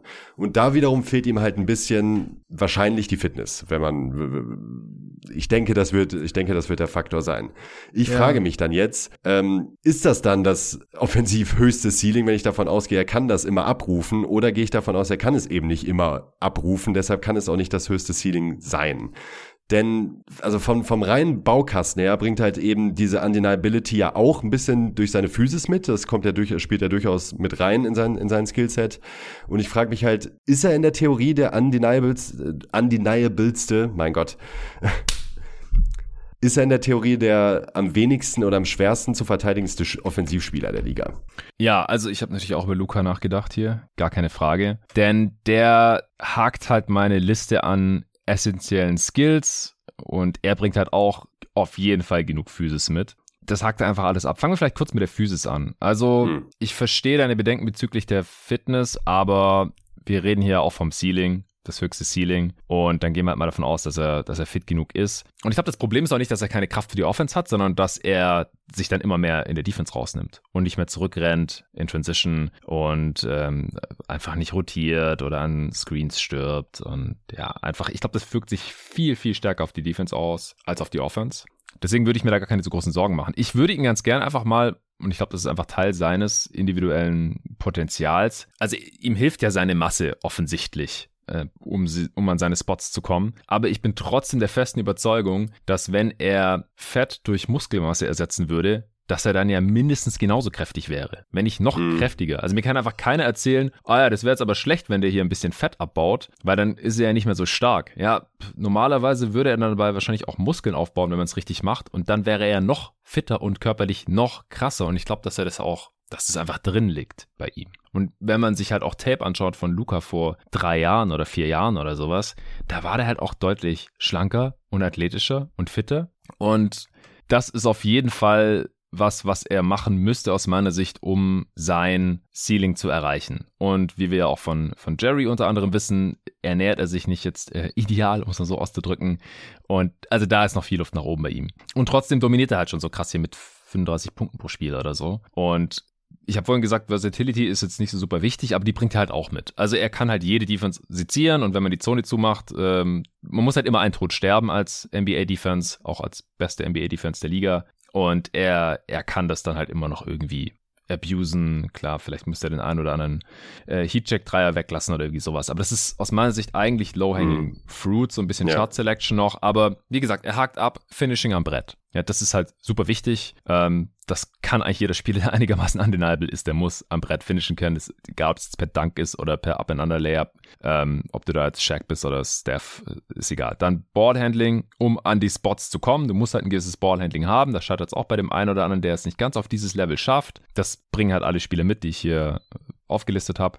Ja. Dann ein Mindestmaß an Playmaking, um die Hilfe zu bestrafen, die halt kommen wird, wenn du diese Undeniability hast. Wenn du in deine Spots kommst, wenn du ein krasser Finisher bist, dann kommt halt die Hilfe. Jedes Mal. Zweiter Defender, dritter Defender. Und dann musst du halt die Vision haben, das Spielverständnis, die Passing Skills, äh, um das zu bestrafen. Wenn das nicht da ist, dann. Dann siehst du aus wie Kevin Durant. Ja, witzigerweise habe ich das auch noch hier irgendwo in meinem Berg von Notizen bei irgendeiner anderen Frage mir aufgeschrieben. Oder auch Embiid, ja. Also bei Embiid ja, fehlt halt auch noch was. Der ist, der, der hakt alles ab, was wir hier bisher haben, aber beim Playmaking ist halt noch nicht auf diesem allerhöchsten Niveau. Und, und Tatum auch eigentlich, ne? Ja, also, aber der ist besser. Der es ist wird halt besser. halt so schnell besser und er ist ja. immer noch jung genug, dass ich mir da eigentlich keine Sorgen mache, ehrlich ja. gesagt. Klar, der wird nie LeBron oder sowas, aber muss man auch nicht unbedingt, ehrlich gesagt. Dann Freiwurfquote muss halt akzeptabel genug sein, dass du halt immer noch effizient bist, selbst wenn du jedes Mal gefault wirst. Wenn das sich um 50 Prozent herum bewegt, dann ist es halt schon schwierig. Und also mindestens 60 Prozent, am besten 70 plus, wenn es 80, 90 Prozent ist natürlich geil. Und dann halt eventuell noch, und das haben nicht alle Spieler hier in meiner Liste, eventuell noch ein Pull-Up-Jumper, um halt irgendwie brutal absinkende Defense zu bestrafen dass, dass es nicht unbedingt notwendig ist, das äh, zeigt halt zum Beispiel Janis. Ja, also Janis hackt einfach alles ab, was ich hier bisher angesprochen habe. Freiwurfquote teilweise natürlich auch eher am unteren Ende des Akzeptablen. Aber er ist ja trotzdem so super dominant offensiv, weil er alles andere einfach so heftig macht. Finishing am Brett, der hat das Ballhandling, der hat das Playmaking, dass du das einfach nicht wirklich verteidigen kannst, auch die beste Defense der Liga nicht. Und dann bist du undeniable und dann, dann hast du hier mit das höchste offensive Ceiling. Aber das von Luca sehe ich halt sogar noch, noch über Janis. Ja weil er halt noch den Wurf mitbringt. Und ja, also im Grunde bringt Luca ja alles mit, was Janis mitbringt, plus den Wurf. Natürlich, also, er, na, natürlich, also, also nicht ja, ganz, nicht, nicht sagen, ganz der Zerstörer in der Zone. Nein, nein, nein, nein, das stimmt schon. Aber du, du kannst ihn aus anderen Gründen ähnlich schlecht vom Ring weghalten. Ja, ja. Also du kannst okay. auch für Luca keine Wall aufbauen und dann erwarten, dass er deshalb nicht, äh, nicht mehr zum Korb kommt. So, das, das, das wird nicht passieren. Bei Janis hat das halt andere Gründe. Ähm, eben zunächst einmal die Physis gepaart mit diesen Skills ähm, als, als, als bei Luca. Aber ich würde schon sagen, dass Luca ähnlich undeniable ist, wenn auch aus anderen Gründen. Was bei Luca halt noch richtig krass wäre, und ich weiß nicht, ob das hier Teil seines offensiven Ceilings ist, weil ich weiß nicht, wieso er es nicht macht und ob das überhaupt realistisch erwartbar ist, weil wir haben halt Beispiele wie James Harden, ist, da kam es halt nie auf, am anderen Ende des Spektrums steht natürlich Stephen Curry und das ist halt Off-Ball-Movement. Wenn du halt mhm. so eine offensive Spielintelligenz eigentlich hast und den Shooting-Touch, spricht eigentlich nichts dagegen, dass du halt auch mal irgendwie Off-Ball um den Block rennst oder irgendwie sowas. Also das wäre dann halt nochmal ein anderes Level, um Defenses fertig zu machen, wenn man, wenn die halt nicht jedes Mal weiß, okay, Luca hat den Ball und jetzt macht er hier irgendwas, und das wird eine Weile dauern, aber am Ende kommt ein hochprozentiger Abschluss bei raus. Wenn die Defenses jetzt halt nicht wüssten, ob er jetzt äh, was mit dem Ball in der Hand macht oder ohne ähm, und dass sie halt auch Offball die ganze Zeit ihm die Aufmerksamkeit schenken müssen, das wäre halt nochmal ein anderes Level. Und das, das kann halt ja. Janis jetzt zum Beispiel nicht, weil wenn der halt irgendwie am, am, am Wing irgendwie äh, Floppy Set äh, ausführt, dann ja, außerhalb der Zone verfolgt den halt keiner mehr. Da wird kein Vorteil geschaffen und das wäre bei Luca wahrscheinlich nicht so. Man muss da wahrscheinlich Jokic auch noch mit reinwerfen, ähm, zumindest eben, wenn es um das offensive Ceiling geht. Trotzdem finde ich mm. bei, bei Jokic halt, ähm, wenn man jetzt böse wäre, würde man sagen, er ist ein Finesse-Spieler. Mm. Bei ihm fehlt mir dann tatsächlich aufgrund der Physis ein bisschen die Undeniability. Also er hat, nur, nur um das direkt einzuordnen, er hat gegen jede Art von Defense einen Counter-Move und kann die in der Regel auch hochprozentig bestrafen. Ich glaube aber, dass bei ihm trotzdem eben noch dieses, schon noch dieses Quäntchen an äh, physischer Dominanz fehlt, um für mich halt hier eben diese Rolle erfüllen zu können, des höchsten Ceilings. Und wir sprechen jetzt hier vom allerhöchsten möglichen Ceiling, das es geben kann in dieser Liga. Ja, vielleicht fehlt mir noch ein bisschen die Fantasie, weil Jokic wahrscheinlich schon an seinem Ceiling agiert oder agiert hat letzte mhm. Saison. Also ich weiß halt nicht. Ja, was soll er besser machen, ne? Offensiv, das ist halt ja, die Frage. genau. Ne? Ich, es gibt halt bei ihm nicht so diese offensichtliche Low-hanging fruit wie bei Luka Ja. Doncic. Ich glaube, Jokic ist halt schon in ungefähr der besten körperlichen Verfassung, in der er halt sein kann. Mhm. Also er kann einfach nicht höher springen oder schneller rennen oder irgendwie sowas. Und was Skills angeht, wüsste ich jetzt auch nicht. Klar, er könnte mehr Dreier nehmen und mehr davon treffen oder irgendwie sowas, aber ich weiß ja nicht, ob das realistisch ist. Er könnte allgemein mehr werfen, weil er halt super effizient scored, aber er ist halt auch ein geiler Playmaker. Also ja, da würde vielleicht noch ein bisschen mehr gehen, aber ich, ich ist vielleicht unfair, ihn jetzt hier rauszunehmen, aber ich glaube, dass sein höchstes offensives Ceiling gar nicht so weit weg ist von dem, was wir halt schon von ihm gesehen haben. Und bei Luca ist es halt nicht so. Und auch bei einem anderen Spieler, den ich hier gleich nenne. Und ja, bei auch Janis habe ich jetzt ja schon genannt. Bei dem weiß ich halt auch nicht, was da noch, noch großartig kommen soll. Vielleicht trifft er seinen Pull-up noch ein bisschen besser. Aber ja, wie er selber neulich gesagt hat, hast du das gesehen, dieses Video? Wenn er jetzt auch noch Dreier treffen könnte, dann, äh, also er braucht es, dass er den Dreier nicht trifft, hat er gesagt, in so, einem- in so einem Spaßvideo, das ist ein bisschen viral gegangen. Ich glaube, da hat er gerade einen Shootout gegen Ibaka ver verloren gehabt im Training, hat er gemeint. Ja, man kann halt nicht alles haben. Man kann nicht gut aussehen, über alle danken, geil verteidigen, schöne Frau haben, schöne Kinder und dann auch noch Dreier treffen. Dann er braucht er irgendwas, damit er bescheiden bleiben kann. Fand ich sehr geil.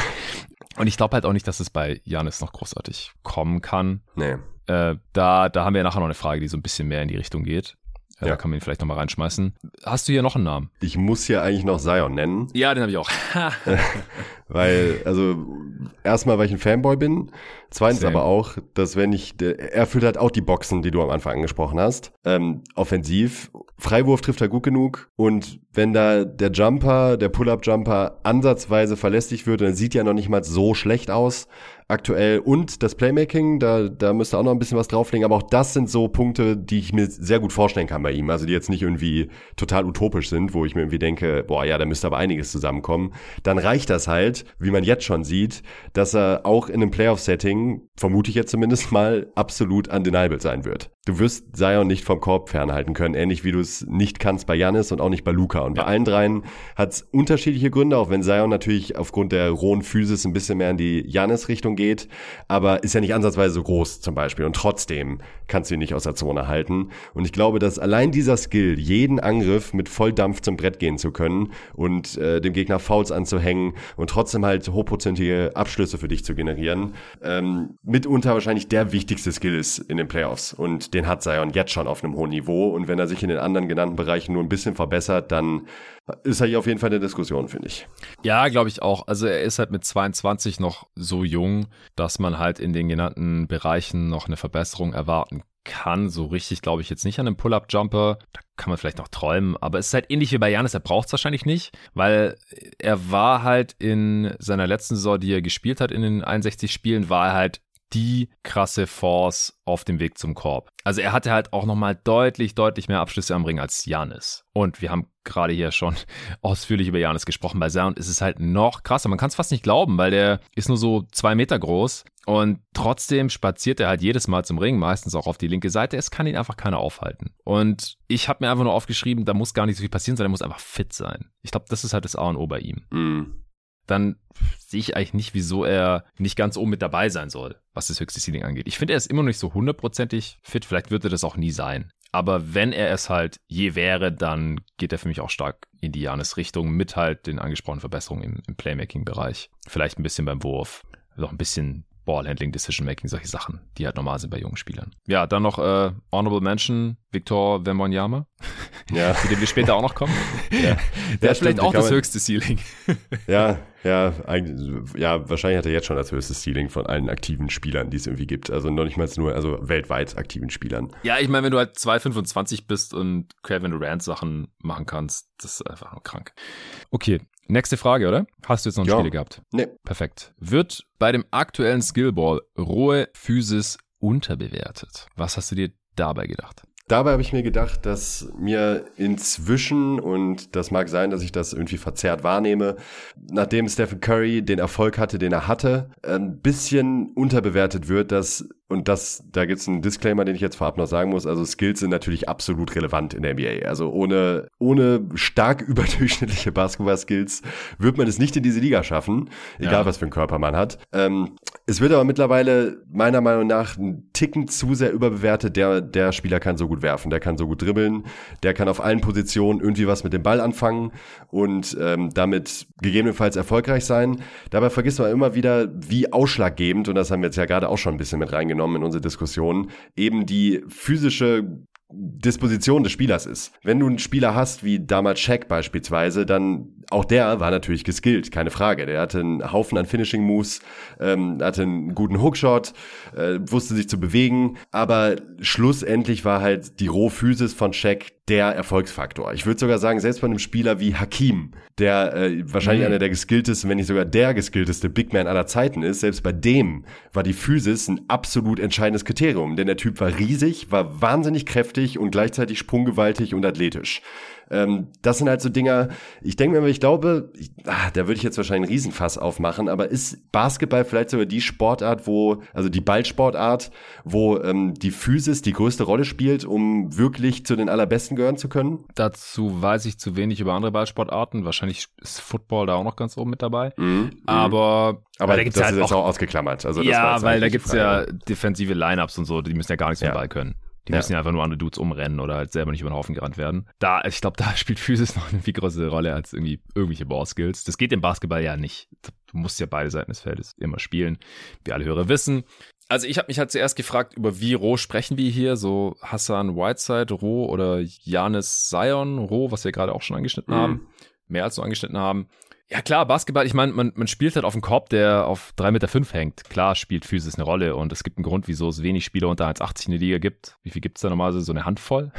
Und ja. es gibt wenige Länder der Erde, wo der durchschnittliche Mann über 1,80 ist. Also es sind halt einfach nur physische Freaks in dieser Liga und oft halt auch physische Freaks, nicht ganz so krass, aber halt auf einem viel niedrigeren Level, die überhaupt Basketball spielen. Ich meine, wir beide sind auch überdurchschnittlich groß und wahrscheinlich überdurchschnittlich sportlich für einen, für einen deutschen Mann ähm, und, und spielen unter anderem wahrscheinlich deswegen Basketball, auch wenn halt in den unteren Ligen in Deutschland natürlich auch viele Spieler unter 1,80 spielen können. Ähm, und in der NBA ist es halt alles nochmal viel, viel, viel, viel, viel extremer, das ist klar. Äh, da gibt es ja auch immer diese crazy Statistik, äh, dass ich vergesse jedes Mal, was der genaue Prozentsatz war, aber ich glaube, so ein Drittel aller Seven-Footer, aller amerikanischen Männer, die halt sieben Fuß oder größer sind, ich glaube, oder ein Viertel, also eine, eine, crazy hohe Zahl auf jeden Fall, spielen in der NBA oder haben in der NBA gespielt.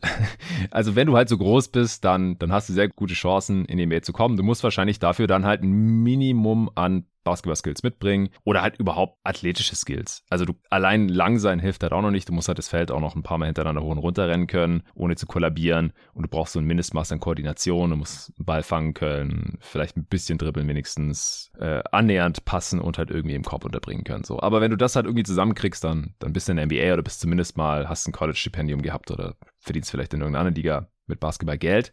Aber je, je weniger physisch herausragend du bist, desto krasser musst du halt dann skilled sein, um das irgendwie auszugleichen. Aber zurück zu deiner eigentlichen Frage, ob rohe Physis unterbewertet wird. Ähm, ich glaube, die rohe Physis ist nicht unterbewertet, weil, wie du ja selber auch schon gesagt hast, nur mit Physis geht halt auch wenig.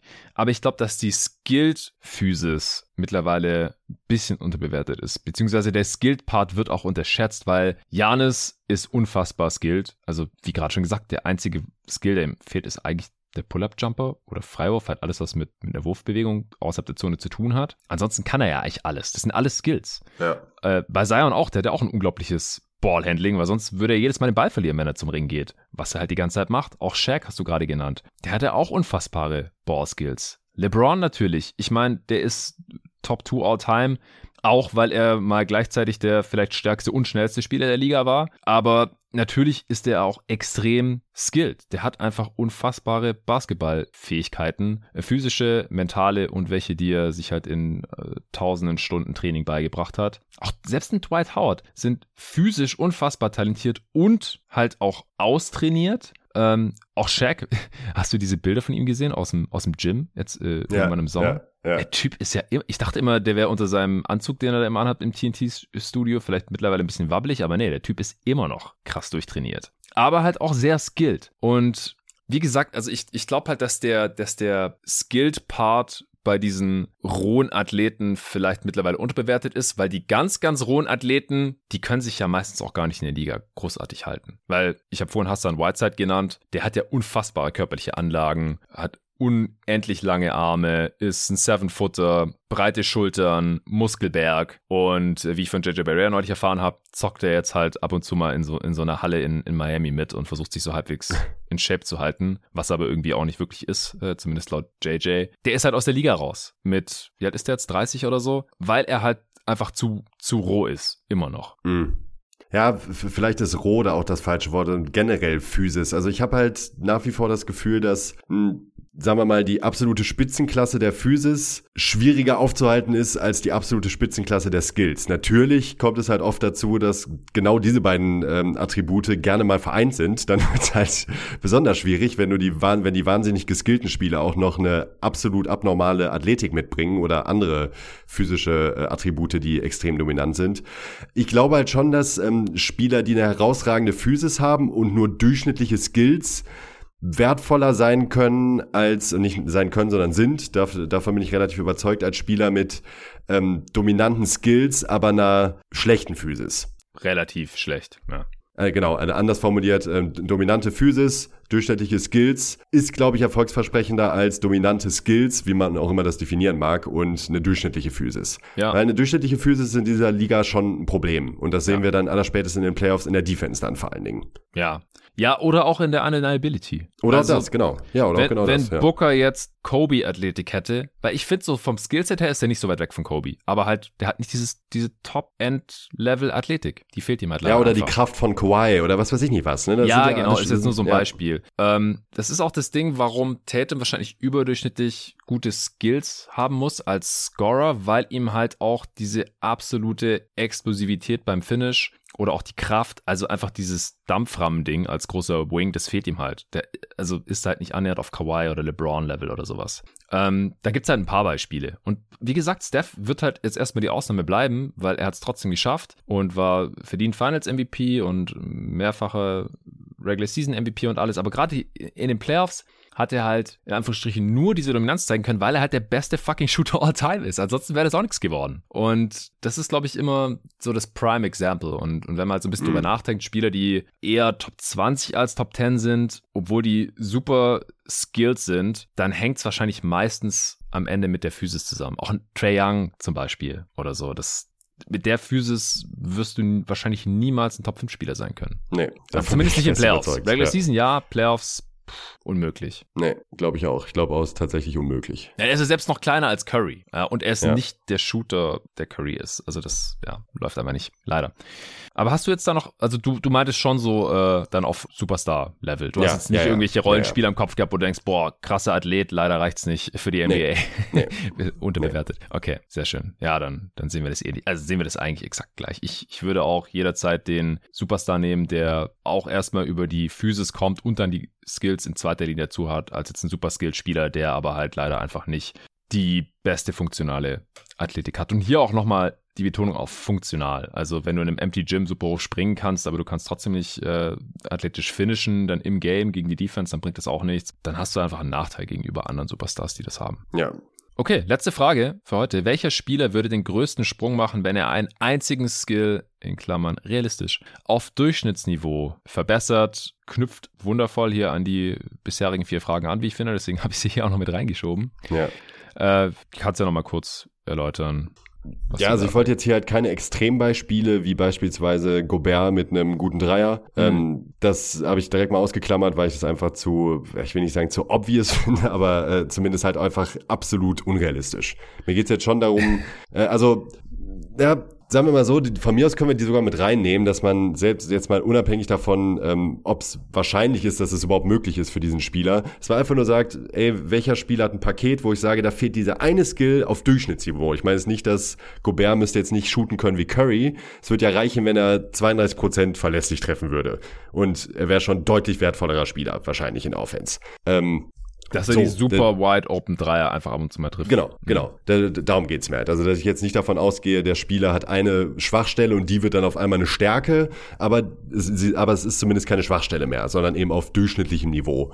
Und so habe ich mir hier eine Handvoll, was heißt eine Handvoll, so einige Spieler, wie ich gerade sehe, raus, ähm, rausgeschrieben, sowohl Stars als eben auch Rollenspieler, was ich eigentlich auch ganz interessant fand. Also welche Rollenspieler können deutlich erfolgreicher sein oder deutlich wertvoller, wenn sie eben ein Skill auf Durchschnittsniveau heben können. Ja, interessant. Also ich habe mir fünf Star, nee, vier Stars sogar nur rausgeschrieben. Mhm. Und das rangiert von erwarte ich bis zu halte ich eigentlich für ausgeschlossen.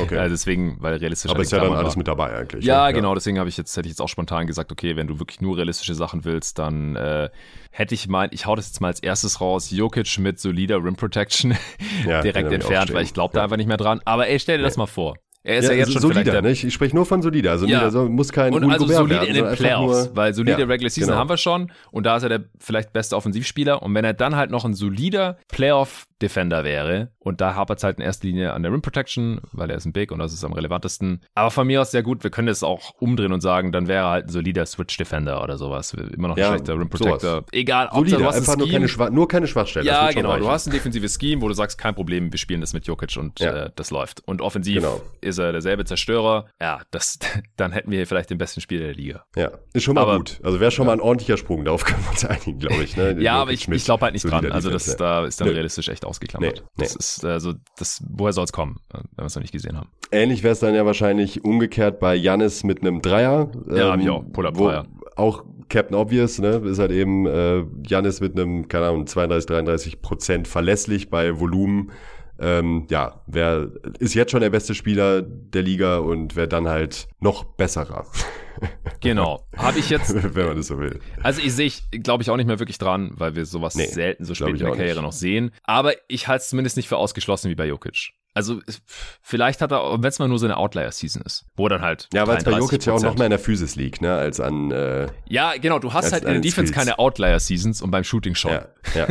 Also das Ja. ist halt einfach ein bisschen Randomness dabei und Defense, ja, da hängt es halt an deinen Fähigkeiten und beim Shooting ein bisschen an Sachen, die man nicht immer beeinflussen kann. Und ich kann mir bei Janis halt schon vorstellen, dass er vielleicht mal mit demselben Volumen seine Pull-Up-Dreier dann halt mit 33% trifft oder 35 oder so, dass es halt effizient ist und die Defense da dann doch mal anfangen muss, drüber nachzudenken, anstatt die ihm einfach jedes Mal zu schenken.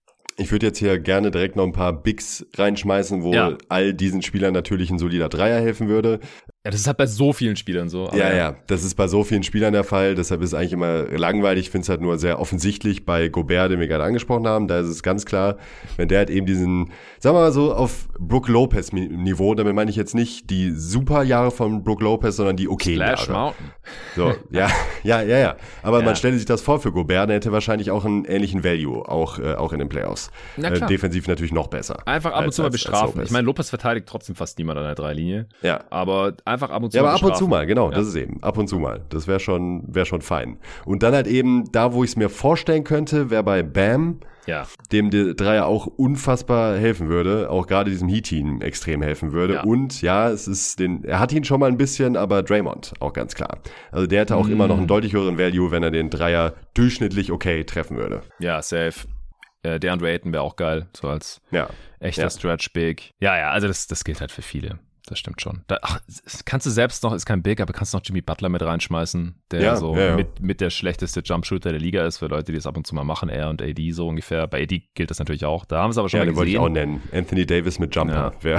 Wäre wär ein, wär ein, heftiger, Sp- wär ein heftiger Spieler. Wir haben ihn gesehen. Wir wissen, wie der, wie der aussehen kann. Aber es wäre selbst, selbst Stand jetzt immer noch so. Ja, und, und bei Jimmy Butler haben wir es auch schon gesehen, über einzelne Ja. Spiele halt, äh, über den gesamten Playoff-Run oder die ganze Regular Season. Zumindest nicht im hohen Volumen. Ja, der, früher war das ja immer so abwechselnd bei ihm, wie er seine paar Dreier getroffen hat von Regular Season zu Regular Season. Mal äh, sehr gute Quote, mal irgendwie total unterirdisch. Und er war natürlich auch ein ganz anderer Spieler, wenn er einen verlässlichen Dreier hätte. Also wie gesagt, Dreier habe ich eigentlich ausgeklammert, finde ich nicht so super spannend hier, aber ich verstehe es natürlich, dass du es äh, jetzt hier bei mehreren Spielern noch mit in die Betrachtung genommen hast, außer bei Janis halt, weil bei ihm erst nochmal ein absoluter Gamechanger. Mhm. Ich habe, um bei den Bigs zu bleiben, Embiid mit verbessertem Playmaking. Also Ja. das halte ich schon für einigermaßen realistisch. Es wird ja auch besser, aber es fehlt halt immer noch was, dass er die Double Teams halt früher erkennt und dann schneller die richtige Entscheidung trifft und allgemein halt ein bisschen besser auf den Ball aufpassen kann. Äh, dann, dann wäre er halt offensiv noch schwerer zu stoppen. Ja. Vor allem ja. in den Playoffs dann. Was ja, dann schmeiß ich direkt mal ein, paar Rollenspieler dazu, die hm. mit solider Defense, ne? also jetzt äh, ähnlich wie bei Jokic, wie wir es gerade angesprochen haben, also einfach nur im Teamkonstrukt nicht negativ auffallen. Äh, da finde ich ganz heißen Kandidaten äh, Duncan Robinson. Denn wenn ich mir bei dem vorstelle, der wäre ein solider Verteidiger, also wie gesagt, kein Wingstopper oder irgendwie, äh, wo man sich denkt, oh ja, den setze ich jetzt auf den besten, äh, besten gegnerischen Wingscorer an, aber einfach nur ein solider Verteidiger, der wäre ein verdammt wertvoller Rollenspieler. Dann würde der 80 Millionen Free Agency bekommen. Ja, Oh, ja. wait, hat er schon. die wäre aber wert.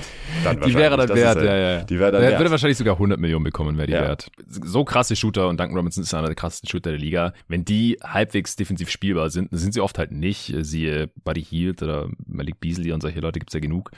Ähm, dann, ja, die, die kriegen ihre 25 Millionen pro Jahr. 30 jetzt auch mit steigendem Cap. Dann fand ich noch sehr interessant ähm, Michael Porter Jr. mit Playmaking und Defense. Äh, da kannst du auch zwei Skills aussuchen von beiden. Dann wäre wahrscheinlich schon, da wird er auch nochmal einen ordentlichen Sprung machen. Also einen großen ja, dann wäre, finde ich. Ja, fast All-Star auf jeden Level oder sowas. Ja, ja. ja auf, jeden, jeden Fall, Fall All-Star, All-NBA. Ja, also fit muss natürlich auch noch sein. Ja, Aber ja, ja, ja, ist ein guter. Ja. das waren zwei Rollenspieler, die ich mal so rausgehauen hatte. Hast du noch, äh, hast du auch in der Kategorie Leute? MPJ, by the way, ein Rollenspieler mit Max-Deal. Ja. Ja, gut, aber ich weiß nicht, was, was, was ist da sonst? Äh, Second Option, Third Option bei einem, bei, bei einem Contender? Hm, schon besser als ein Rollenspieler, offensiv ja, natürlich ja, sowieso, ja. aber ja, ist halt so, so, so, so fringe haben. irgendwie, ja. Mhm. Ja, wie wär's sonst noch mit ähm, Chris Paul Gesundheit in den Playoffs? oh, hör mir doch auf. ja, Danke. Ähm, ich habe noch einen, was wir eigentlich gerade schon sehen. Ich würde es dann noch gerne auch in den Playoffs sehen. Jason Tatum mit Elite Rim Finishing. Mm, ja. Äh, das ist einfach das Letzte, was noch fehlt offensiv. Meiner Meinung nach, klar, Playmaking könnte auch noch ein bisschen besser sein. Aber mm. Jason Tatum geht dieses Jahr genauso viel zum Ring wie letzte Regular Season. 22% seiner Abschlüsse, solide trifft bisher 81 Prozent. Hm. Und äh, davor über die Karriere, no, also insgesamt mit diesem Jahr sind es 69 Prozent. Also davor war es halt, also er verbessert sich da auch relativ stetig, so vom niedrigen 60er-Bereich, letzte Saison, letzten beiden Saisons 74 Prozent, jetzt 81 Prozent, was ein kranker, kranker Wert ist, für die Leute, die es nicht wissen. Und wenn du dann Elite-Finisher bist, dann wirst du natürlich auch oft gefault, weil die Defense keine andere Wahl hat und er hat seine Freiwurfrate drastisch verbessert. Über die Karriere ist er bei 28 Prozent, letzte Saison 30 Prozent, diese Saison 43 Prozent. Also das ist äh, die Rate an Freiwürfen, die man äh, relativ zu seinen Field Goal Attempts bekommt. 43 Prozent ist ein extrem guter Wert für einen Wing. Ja. Muss er jetzt nur noch halten in der Regular Season und dann in den Playoffs beweisen und dann, äh, ja, safe Top 5 Minimum. Hast du noch jemanden? Nee, das waren die, die auf der Liste waren. Sehr schön. Dann sind wir durch mit dem ersten Teil und mit diesem Pod. Auch deutlich über eine Stunde jetzt geworden. Äh, wir nehmen gleich noch den zweiten Teil auf, den gibt es dann morgen exklusiv für die Supporter von jeden Tag NBA. Werdet gerne Supporter auf steadyhq.com slash jeden Tag NBA. Dann könnt ihr alle Folgen hören und habt noch zwei, drei andere Vorteile. Ihr könnt in den Discord kommen. Ihr äh, könnt, wenn ihr All-Star-Supporter seid, dann auch Luca und mich am kommenden Sonntag Suns gegen Knicks kommentieren hören via Playback. Ihr bekommt eine Tasse oder ein Shirt äh, und so weiter und so fort. Also gerne mal reingucken. Link gibt es wie immer in der Beschreibung dieses Podcasts. Äh, Nico ist auch All-Star-Supporter. Ja, ihr seid wie Nico. und ihr könnt Fragen stellen für die. Ja, da, ey, da könnt ihr auch selber Fragen stellen, die selbst beantworten. Das ist äh, das höchste der Gefühle. Ja, das darfst nur du. Äh, das ist ein Privileg für the one and only Nico Gorni. Aber ihr dürft Fragen stellen für die echte Answering Machine äh, Ende der Woche mit äh, Luca. Den nehmen wir wahrscheinlich am Donnerstag auf. Ich werde den Fragenaufruf am Mittwochmorgen raushauen. Also kurz nachdem ihr diesen Pod gehört habt, vielleicht oder vielleicht auch schon bevor ihr diesen Pod hört. Also schnell Supporter werden. Ansonsten allen danke fürs Zuhören. Danke dir, Nico, und danke an Athletic Greens fürs Sponsoren dieser Folge. Bis dahin.